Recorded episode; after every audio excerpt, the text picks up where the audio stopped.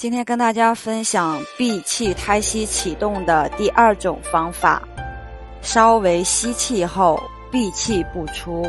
用力收腹，把腹部尽量收缩凹陷，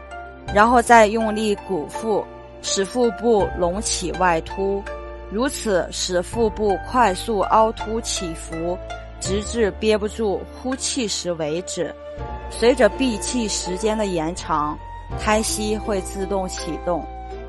大家可以任选一种适合自己的方法，重复练习就可以了。